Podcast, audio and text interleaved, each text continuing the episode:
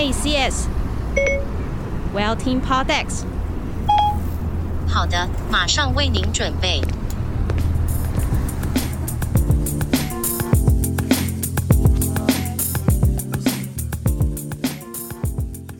Hello，大家好，你现在收听的是 Podex 杂志的 Podcast 节目，我是别叫我文青的雅雅。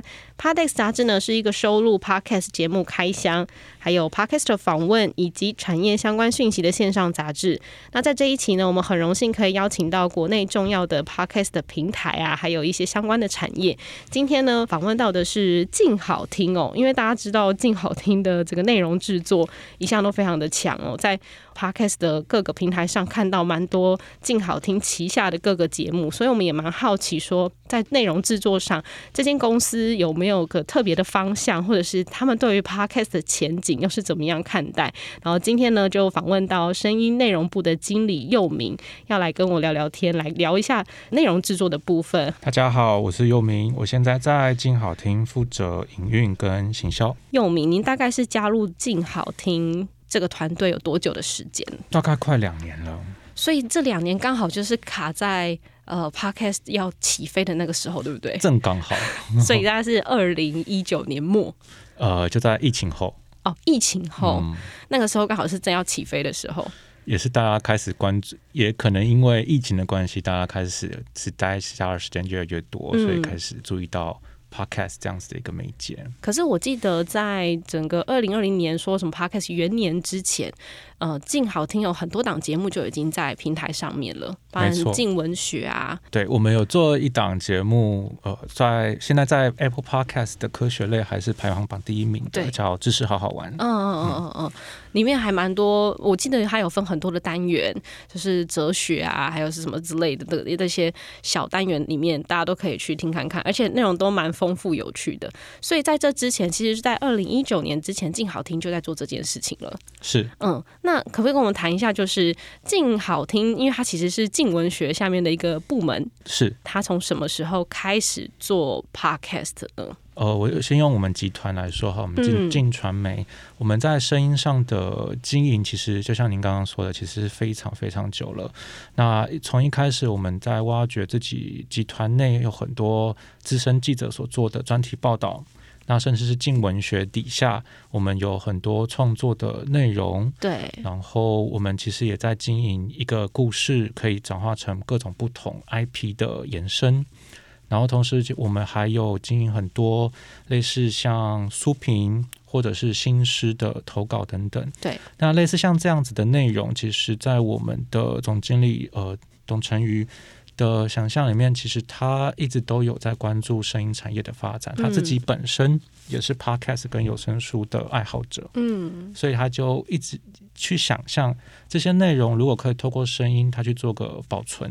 甚至传播，它可能都会比纸媒来的更有效，而且它的传播速度会更快。所以他就开始在推动像这样子的，包含像专题呃资深记者的专题，嗯，变成 podcast。所以我们一开始在推出了就有那个我们资深记者陈玉梅，对，她所做的。呃，她这个报道，她也变成了一个书，叫做《呃贤妻良母失败记》。嗯，现在在呃各大 podcast podcast 平台都找得到。那这个节目其实也。在虽然大家在那时候对 Podcast 还没有这么注重的当下，他其实已经在呃读者圈，甚至是在他的听众圈里面造成了很大的回响，也给我们很大的鼓励。所以我们也在这个时候去设想，我们还有其他的可能性吗？在声音的内容上，也是因为这样开始有了知识好好玩系列。所以我们从呃一开始是从语言对性呃语言。我想想看，心理、心理，然后呃，大脑、哲学，等等这些开始加入进来。那这一系列其实比我们预期还想的还要得到听众的欢迎。嗯，那我们也发现说，其实大家在听声音的时候的目的性其实是还蛮强烈的，就是希望。我每一次的收听都可以有一些学习东西带走，嗯，我们英文可能这样 take away。对，那知识好玩这些其实就刚好达到这一群的族群，所以他从一开始我们在一九年一直到现在，他一直都是在长居在排行榜上的第一名。嗯嗯嗯。那我分享一个我们自己很自豪的小故事，就是呃，去年 Apple 的 HomePod Mini 第一次亮相跟大家见识的时候，大家现在可以在 Apple 官网上去查，嗯，你查 HomePod Mini 的介绍的网页，往下滑，它在教你要怎么用的时候，教你如何用 HomePod Mini 听 Podcast 的时候，还是说。呃，请帮我打开，只是好好玩哦。然后我们就觉得很开心。这是有特别去做合作，还是他们自己放上去的？自己放上去，真的蛮骄傲的耶。就是一个很免费的广告。大家都在想说，Apple 平台上面的 banner 到底什么时候可以登上去？是不是可以花钱付费？但其实人家都是不知道到底为什么他们会选这些东西。对对对。所以能被选上去也是真的蛮光荣的。对，我们的文学生活也一直在他的那个 Book Lover。的那个 section 里面一直放在那个首页的版上，我们也是内心一千万个感谢。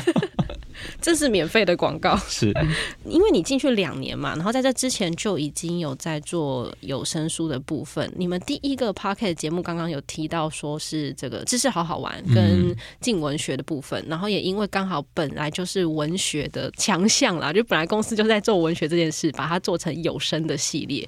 这部分一开始是有收费的吗？在你们平台上？一开始还没有。其实我们在一九年的时候，一九年、二零年的时候，对我们来讲都是。市场上的尝试，嗯，所以包含像有声书，其实我们一开始做的尝试是我们请了演员赖雅妍来诠释我们镜文学的一本作品，叫《死了一个娱乐女记者》之后，嗯，那其实它是完全免费，在当时是完全免费在我们站上收听的，现在也是，嗯，然后我们发现它获得的收听的量流量非常非常的高，所以这也是给了我们一个信心，就是。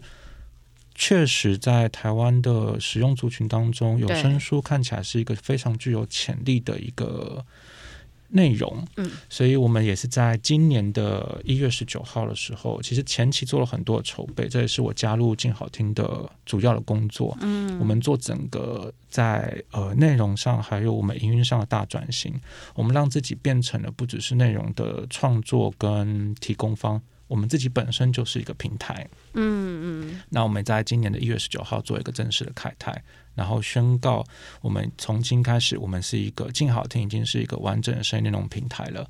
我们有自己原创的 podcast 的节目内容，我们还有跟全台湾各大出版社合作的有声书。嗯，那一直到现在，其实我们现在有声书的。量已经快到三百多本了，嗯，包含我们跟出版社合作的，对，有声书的一起，然后我们的 podcast 其实现在集数也有上千集了，所以它的量在我们站上其实是非常惊人的，就是一个声音的百科全书，嗯、啊。你这么说让我觉得非常荣幸。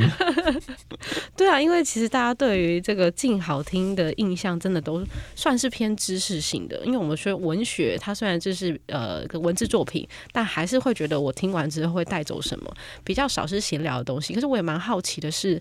嗯，像这么多的内容，从文学开始出发，嗯，然后到后来你们还有其他的生活类啊，甚至呃，比如说电影啊之类的，你们怎么去做目标性的开发？你们是怎么去看准这个市场的眼光呢？这个东西其实我觉得回归到一开始，金好听本身有一个非常明确的定位。嗯，我们在一开始就设定了，我们是要展现台湾当代理念和文化内容的声音平台。嗯。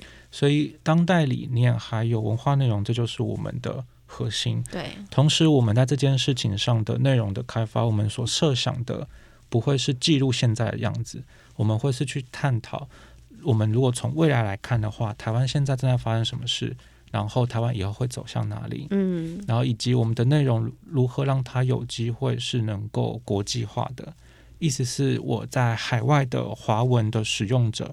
或甚至学习华文的，呃，非中文的使用者，他都会有兴趣想听，然后透过这个媒介来认识台湾。嗯，其实我们有一个很潜藏很深的野心哦，就是很早期大家在听 Podcast 的时候，因为都是国外的节目嘛，对，所以大家会把它当成是练习英文的管道。对，那我们今天反过来想。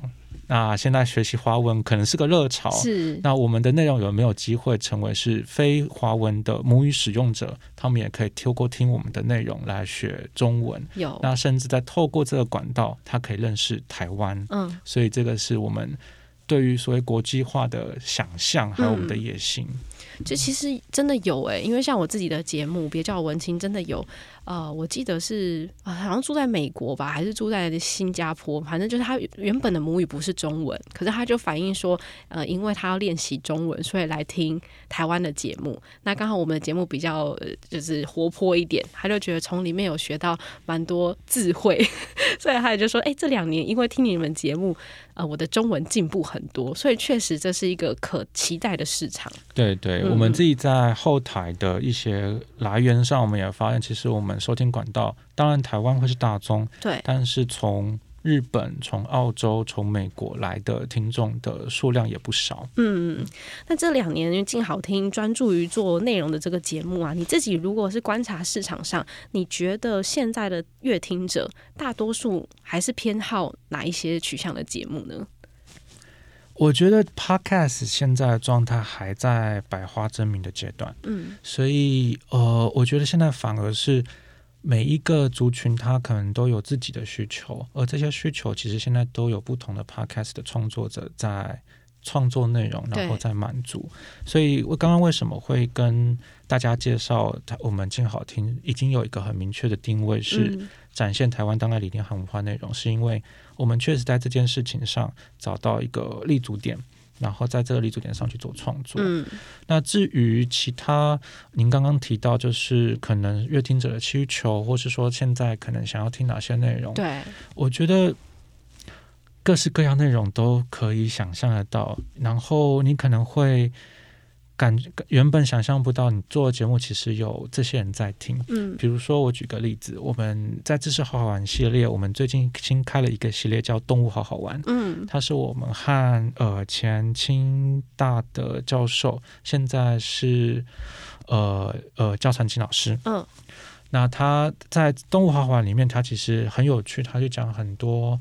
动物的行为，然后其实它其实背后很有有很多的研究的资料去佐证。嗯、那我们原本设想像这样子的知识型内容，可能也是一般像我们现在想象，可能是科普型的，或是学习可能比较少学习的需求很高的人想听。对，很惊人的是，我们发现一件事情。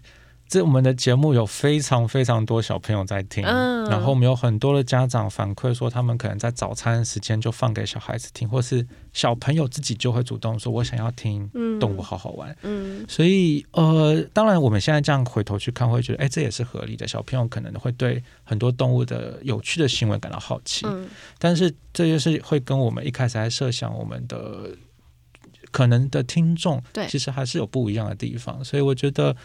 呃，确实，大我们先我觉得可以给鼓励大家的是，大家如果有一个很明确想要做那种方向，我觉得就放手去做，然后真的很认真的去深挖，嗯，你一定可以找到想要听你内容的人，嗯，甚至有可能会出乎意料的人在听你的内容，我觉得这些都会给你鼓励。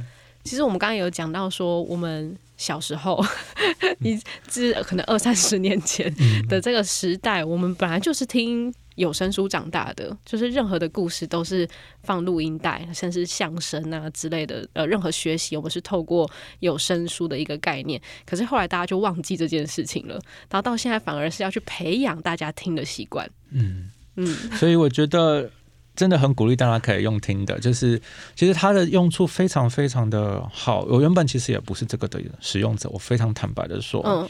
那我也是因为现在开始在做这份工作，开始接触，但我觉得它确实有非常方便的地方，因为你真的可以随时随地的听，对，在等车、搭车、开车，然后做家事，然后不要跟我老板说，可能上班的时候也可以听一下，上班不要听，就是它真的可以在你做很多，其实你日常生活在做你的事情的时候。它是可以去辅助你，甚至陪伴你的。嗯、对，所以我觉得大家真的都可以试试看，在你呃意想不到的情境里面，你可以听听看 Podcast，可以听听看有声书。嗯、那像我们有一个同事。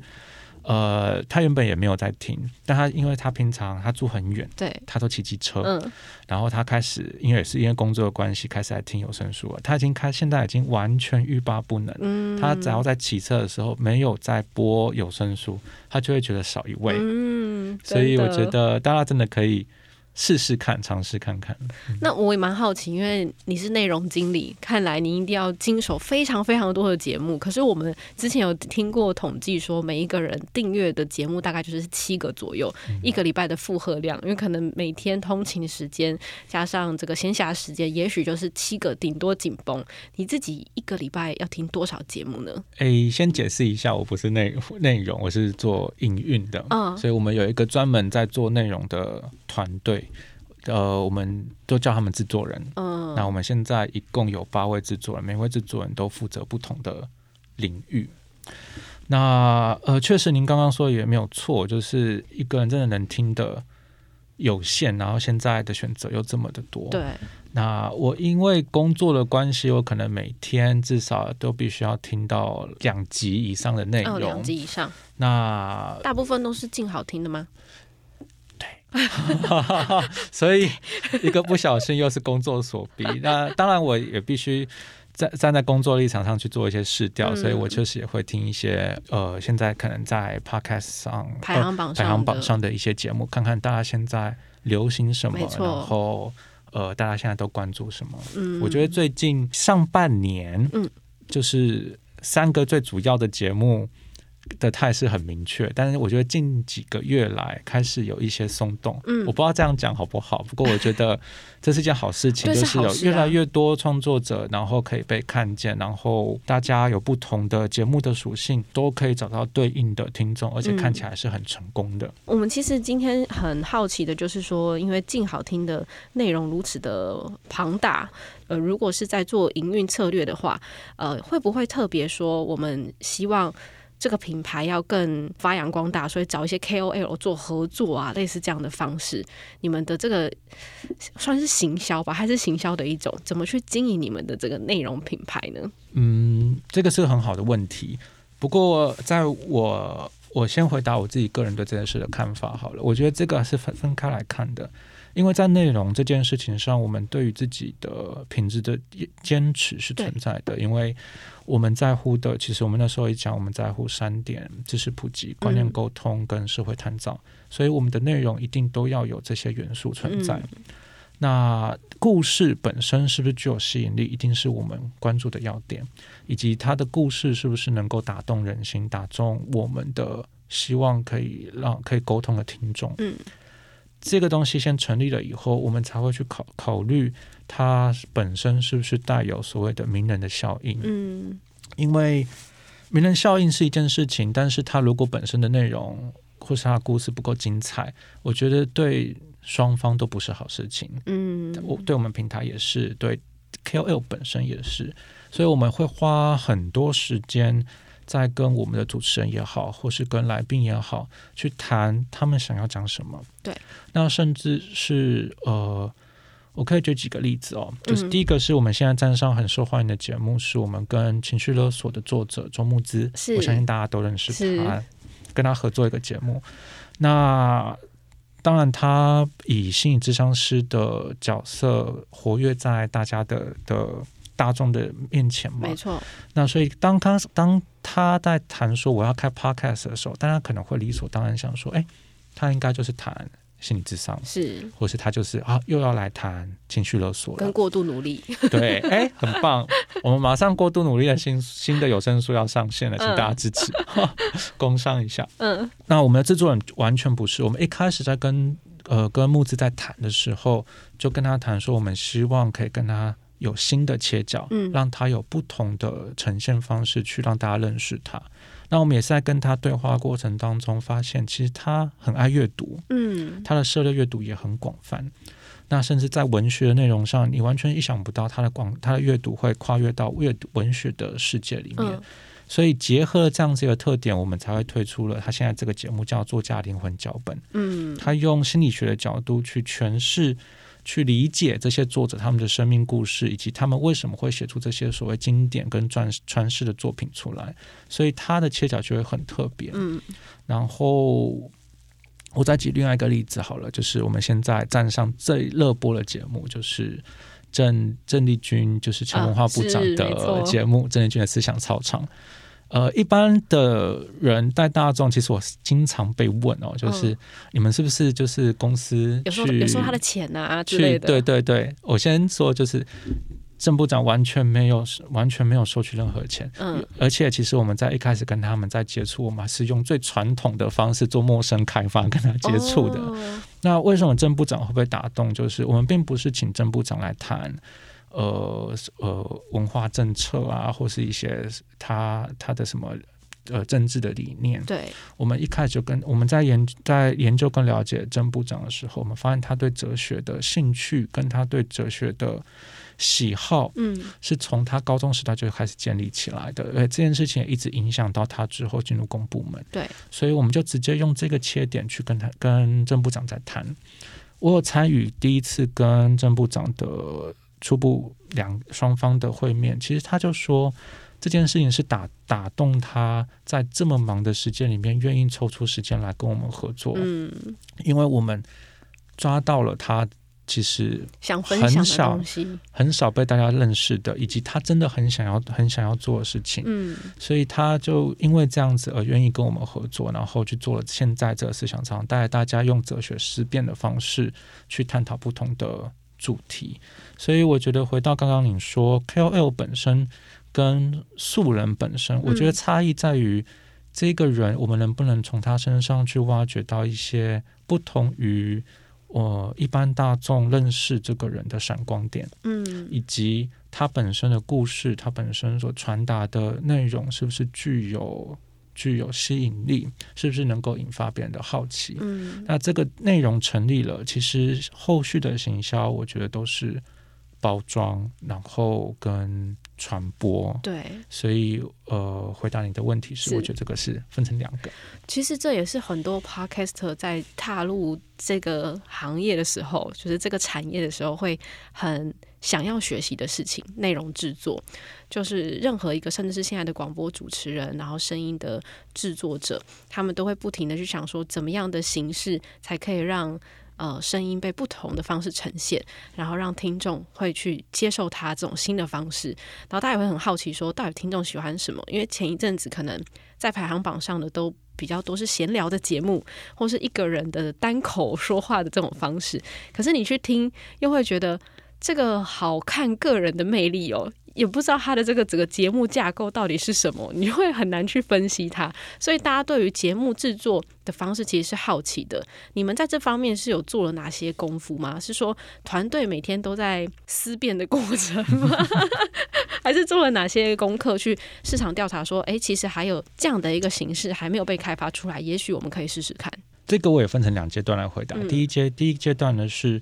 在内容制作这件事情上，其实我们是用非常讲直白一点，就是传统，但是其实就是稳扎稳打的方式，嗯、就是我们的制作人都会很详细的去列访纲，嗯，然后我们可能会在进录音室之前就跟主持人甚至跟来宾有过多次的往返讨论，嗯，所以对我们来说，进录音室只是录音，对，但是在录音之前，其实所有要谈的内容，我们的切角，甚至先讲什么，再说什么。最后如何结束，在前期规划的时候，每一集我们都会去设定。是，那当然这样子的结果，它是不是能够反映到真正反映到听众的收听的喜好上，或是接受度上？这个就会是我们每一集每一集的去检视它实际上收听的情况，来去反馈。诶，我们这集谈这个内容好像不错哦，或者好像不怎么好哦。嗯、对，就是好像诶。比我们想象中的来的来的有反应，嗯、或是说，哎，我们一开始自己大家笑得很开心，或者是说觉得、嗯、啊，这内容太棒了，哎，但是抽听的情况好像没有不如预期，嗯，所以这个我觉得都是滚进式、滚动式的，一直持续在修正的过程。嗯、但我们不会放弃掉的是，所有的内容一定在前期都会谈清楚，嗯，然后去跟主持人去过每一个架构跟内容，所以。呃，合作到现在，其实跟我们合作的主持人们，然后甚至是来宾，每一次的经验都会说：哇，你们的制作人真的很认真。哇，一般可能就是发个访纲看一看，对，就想好吧，我可以进去了。嗯，但我们都会先抓着说：不对，不对，不对，你先看，先让我知道一下你会讲什么。嗯嗯嗯。有些甚至会。呃更极端到直接把逐字稿都先准备好。对。那当然，这个有利有弊，因为我们还是希望 podcast 的展现方式是有一种自然的呈现感。但是这个代表的是我们对内容的把控是相对很稳扎稳打的。嗯。那回答你第二个问题，就是对内容的想象。对，这也是我们现在一直在挑战我们自己的，因为 podcast 的部分，今天不管是单口。还是今天是双人或是多人的对谈，嗯，它的形式其实都摆脱不了就是对话，嗯，不管不管今天是不是有知识性的内容，还是像您刚刚讲的闲聊，即便闲聊，我都觉得它一定有东西可以让听众带走，嗯。那但是怎么样在去在这个所谓的对话过程当中去设想声音的变化跟可能性？我们现在所进行的方式是这样啊，就是声音其实它有一种陪伴感，对，跟贴近，就它因为它在你耳部耳朵说话嘛，没错。所以怎么样的内容的呈现方式，它可以去跟影音或是跟文字，我们视觉去做区隔。我觉得这个是我们现在所看到一个很重要的特色，嗯，就是贴近。那我们也在这样子这样子的一个基础下去做几个不同的尝试。我举个例子，第一个是我们前一阵子所推的一个很特别的节目，叫做“路”，走路的路。是我们是用纪录片的方式来去做企划的。嗯，制作人一开始在设想这件事情是这样：当你在走路的时候，其实你的耳朵本来就一直在接受不同的声音。对。虫鸣、鸟叫、汽车车鸣、车底开门、关门、上下车等等，这些声音可能在日常的过程当中都会被忽略掉。那我们今天设想，假设我们今天找一个来宾好了，嗯，我们有没有机会去跟他走一段他经常走的路，去听在他走路的过程当中他所听到的声音？嗯，所以这样子的访谈不会是像我们现在坐在录音间这样的对话，对，我们很像在跟这个主持人或是跟这个来宾。一起在走一段路，他的那种沉浸感会完全不同。嗯、所以这样子的，呃，我们叫做类纪录片的形式，是我们想做的第一个尝试。那制作你在这件事情上去做了很大空间的发挥，他把录的这个概念去从有形的、无形的全部都去做转化。嗯、所以我们包含了从呃，我们访问廖鸿基，嗯，从海陆，然后还有我们去访问呃阿拉喜单骑单车。嗯所以有各种各各式各不同的路，然后我们都会去跟他们走一段，嗯，然后把这些收音的过程当中变成节目的内容。所以你那个访谈你会变得非常非常的亲近，你很像跟这个人成为一个好朋友，他在你耳边在跟你分享他的故事。突然很好奇你们的收音器材，但我也很老实的承认，收音的部分确实在这件事情上是遇到了一些困难，因为。呃，当我们想要收一些环境音的时候，它会跟你的讲话有冲突。对啊，所以我们在这件事情很辛苦。我们的录音室是先录对话，嗯，再录环境音，哦，再把它们混在一起。所以听起来其实是一个很特别的体验。嗯，我我也很推荐大家可以去听听看。是，但是它其实做这过程其实是辛苦的。但是我非常非常喜欢这一系列的节目，因为它给了我很强的沉浸式的感受。嗯、那甚至有几集，我都会觉得我感觉好像在听美术馆的艺品的展览的感觉，嗯嗯嗯、所以非常非常的棒。那我再举第二个例子，对，就是我们跟黄河合作了一个用声音的方式教大家如何去学习演戏。嗯，那这个是我们用课程的方式来做，所以它不是 podcast，它比较像是声音的。课程，嗯，那我想要分享的是我们所在我们所做的其中一集。呃，如果今天是有过表演训练的听众的话，可能会有类似这样经验，嗯、就是在课堂上，可能老师会去跟你用形容的方式，他跟你讲一段话，对，然后给你一个情境，你可能闭着眼睛，然后让自己沉浸在那个情境里面，然后去开始下一个去想好。那接下去我要怎么去做演出？嗯，所以我们就在想，如果今天我们要做一个演戏的课程的话，如何把这个情境带进去？所以我们就请黄河把自己变成像是这样子的一个叙述者，然后他开始用他的呃语言，还有他的声音，用声音的方式去讲一个情境这样一个空间，嗯、所以对听的人来说，他开始有那种很强烈的沉浸感。那这件事情也可以帮助想要学习演戏的人，他透过这样强烈的沉浸感以后，他可以很快的进入呃黄河他所描绘的那个情绪，嗯，然后还有情景，然后去设想，好，那我现在进入到这个角色了，我要怎么去做演出？对，那甚至这样子的内容，我们觉得实在是太棒了，就是它沉浸感太强烈。我们把它从课程里面独立抽出来，让它变成是免费可以收听的内容。嗯，所以大家现在可以上金好听的官网去查一下《黄河表演心法》，听一下这个沉浸式的的作品。其实它真的是很有趣。嗯、那这也是想跟大家分享，这个就是想想让大家知想让知道，其实声音有很多不同的可能性。大家可以去想想看，在你的节目当中，如果用听的行为的话。声音可以有哪一些的变化？没错，嗯，对，其实你们不止这两个节目，还有一个节目是跟电影有关的，然后也是有很多层次感的音效啊，还有声音在里面。我记得叫做《声音与电影》的，是那是周正老师为我们特别制作的，嗯、那个节目也非常的棒，太棒了！这整个让你就觉得，哇，听觉可以到达这样的境界。我觉得几乎是艺术品了。嗯，我第一次听也觉得，天哪，真的是周正老师真的是太厉害了。嗯，所以你举这个例子也非非常的棒。我觉得大家都可以。来听听看，然后找到一些对声音想象的灵感。对啊，谢谢你，就是帮我们讲了非常多内容制作上的可能性。大家可能会以为说很多其实是声音没办法呈现的，但可能会有时候出乎你意料之外，反而你没有办法用视觉呈现的东西，声音可以。是，可能就只是那一瞬间的留白，或者只是走路的声音。刚好提到，它都会让你有无限的想象空间，比你看影像。更精彩。那在这里也蛮好奇的是，因为静好听这里，呃，不只是我们现在在免费的平台上可以看到你们节目之外，你们自己有一个平台，有说架好这个官网嘛？其实大家如果有兴趣进去点的话，真的非常多的节目让你选。那其中有一部分是订阅制的部分，就是有声书要付费的部分。我蛮好奇，你们在这个有声书的经营市场里面走订阅制的话，在台湾来说这件事情容易吗？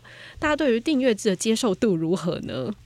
是，呃，这个问题也非常好，因为这是我们现在所面临到，其实是在声音声音这个产业跟市场里面面临到最大的挑战，也是我觉得也是最好玩的地方哦。嗯、那我们刚刚花了很多时间在谈 Podcast，对，但是其实我们真正的呃获利的核心其实是在有声书的。那我们为什么当初会是兼具有 Podcast 跟有声书的想法，也是我们希望可以先培养大家对于声音的使用习惯，嗯，大家开始熟悉用声音去吸收知识，用声音来陪伴自己的每一天或是零碎的时间。那也是因为这样子的关系，他才有可能去。开始去想，哎，我也可以体验看看有声书，嗯，因为它的内容相对来说，你必须要听我听完完整一本书，它跟 Podcast 的进入门槛，我觉得还是有点不同。嗯，那我们的有声书也会也都是完整的一本书，而不只是什么呃类似像说书，比如说三分钟让你读完叉叉叉这种，嗯，所以它会是很完整的内容。那这也是为什么我们会在会把自己的平台建打造成是它兼具 Podcast 跟有声书。这也是因为我们希望可以透过这样的方式去凝聚跟养成大家对于听声音的习惯。嗯，那回到订阅制，订阅制是这样。其实台湾在这一块其实相对来说是比较晚的。嗯，因为呃，我很快举美国例子，大家都会知道 Amazon 的 Audible 其实已经。发展很久了，对。那其实，在美国也好，在欧洲也好，大家其实都，你认我们认真的去发调查，才发现，其实不只是 Audible，这些欧美国家在有声书的服务的品牌里面，可能高达了十几个。嗯。那这些十几个呢，我们却发现，他们其实有花了一段时间去做转型，而这个转型最大的推手就是订阅制。嗯。原因是因为在过去，确实在书这件事情上，一般可能都是出版商自己出书了以后，再把它转成是声音，然后可能是单独发售，嗯，甚至在更早之前，可能是配 CD，对。那后来开始有串流了以后，它可能开始配，你可以 download，可以下载。但是这样子单本单本的销售，其实它很难去推动大家的习惯，嗯。就好像，嗯、呃，我们过去如果是用 CD 听音乐的话，再怎么样，我可能手上收藏的 CD 就是那几个，嗯、我可能重复听。嗯、那如果现在开始有订阅制，比如说 Spotify、Apple Music，他们开始进来了，我有海量的音乐可以听了，所以我可能更黏着它了，对我更离不开它了。所以啊，这样子的案例，其实在欧洲它是有一个我们在观察发现，它确实有这样发展的过程，而且。订阅制还有另外一个好处是，音乐有订阅制的关系，出版社更愿意做有声书。嗯，所以我们也在呃数据上发现，欧洲他们开始在推订阅制的时候，他们的有声书的产量是倍数成长的。嗯，那也因为这样子的呃，我们看到国外这样的经验，同时回归回到亚洲，我们这边来看，包含日本跟韩国。他们的有声书其实也是订阅制的方式在去做推动，oh. 那甚至他们的有声书的收听的成熟度相对台湾其实也是接受度更高更广，那更不用说中国，嗯、中国的像喜马拉雅等等这些平台，他们的成熟度甚至高到它里面所包含的内容千变万化，以及他们对于内容的变现的想象，其实是。完全完全让你无法无法去预测说接下去还会有什么新招发生哦。嗯、那台湾其实现在相对单纯，那有声书的投入，其实在我们自己观察，其实也还不够，因为比起成千上万的纸本书来说，有声书的产量其实都还是算少的。嗯，那所以我们也在这件事情上去想，如果我们也开始推订阅制，对。然后透过订阅制的分论分享机制，去鼓励创作者，去鼓励出版社，他们愿意有这样子的投入。嗯，因为做一本有声书其实不便宜。哦，那有透过我们这样子长期持续的分论形式的话，有机会可以去推动大家更愿意制作。嗯，那当我的产品越来越多，听的人，我们说呃瞄准的目标听众，我们的选择越来越多，他们也会想说，哎。有这么多内容，我会开始愿意去订阅，我会开始愿意去使用。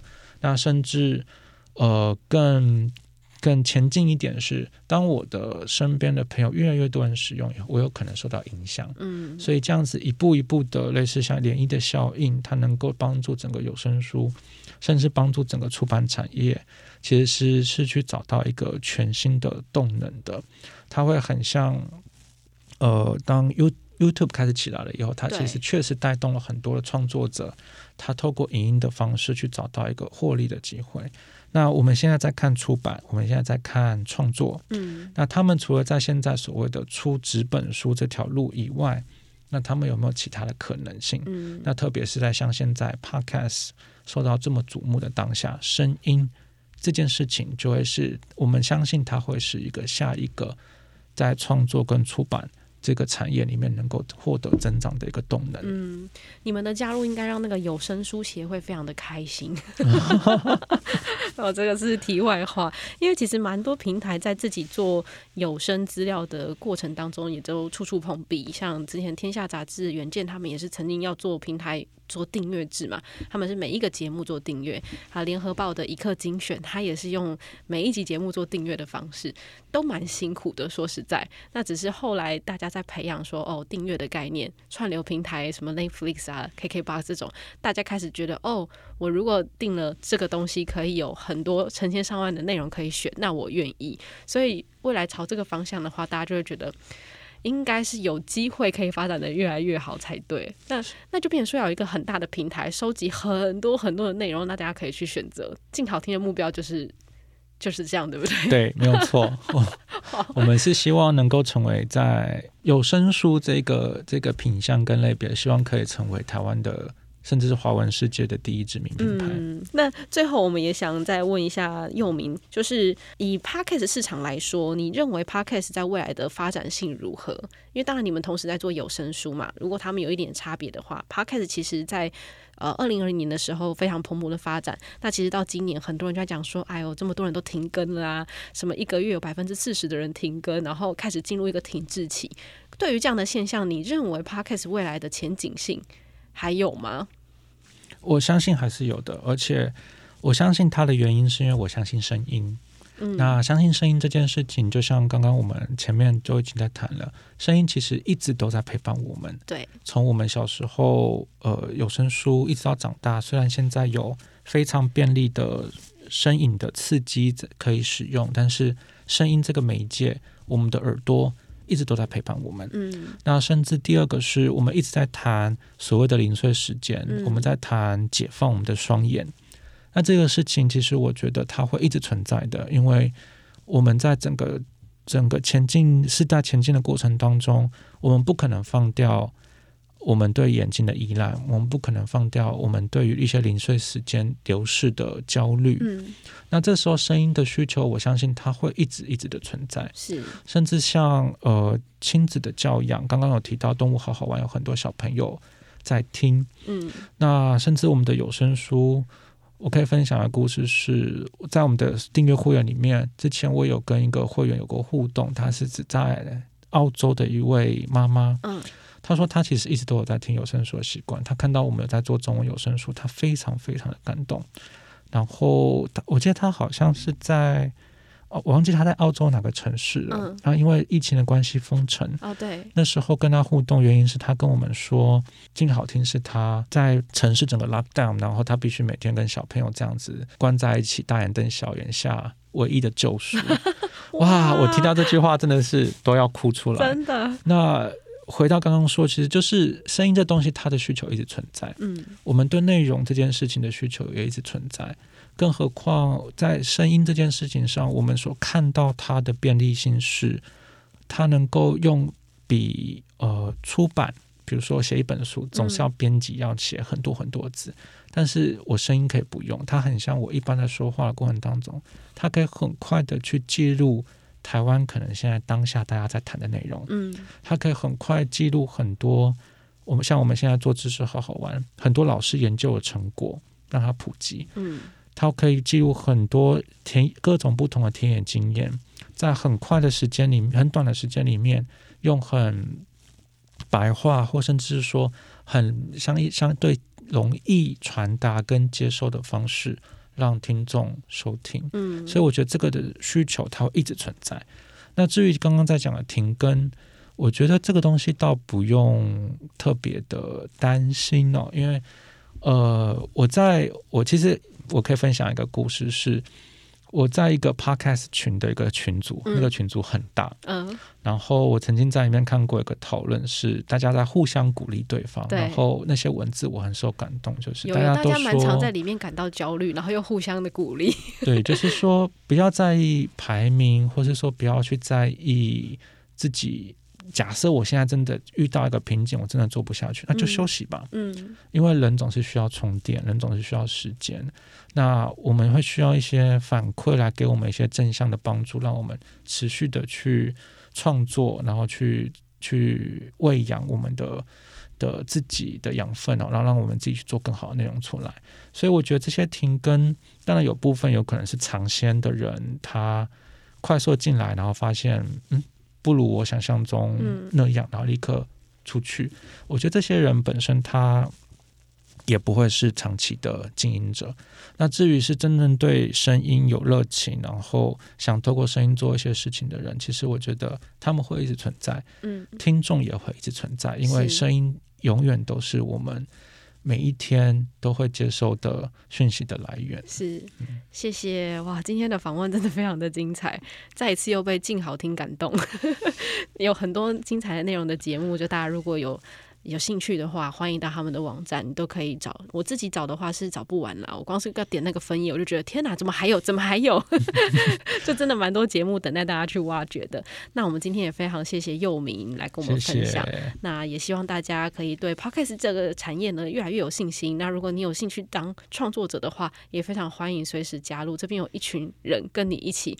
在这里用声音去分享世界各地的大小事。今天谢谢佑明，谢谢。谢谢。最后也工商一下，大家也可以下载静好听的 App，可以第一手及时的听我们的节目。然后也欢迎订阅我们，那我们每个月都会有新的有声书推出，然后也会有我们静好听制作的高品质的有声书，所以大家都可以加入我们一声音的世界，看我们一起收听。谢谢，谢谢，拜拜，拜拜。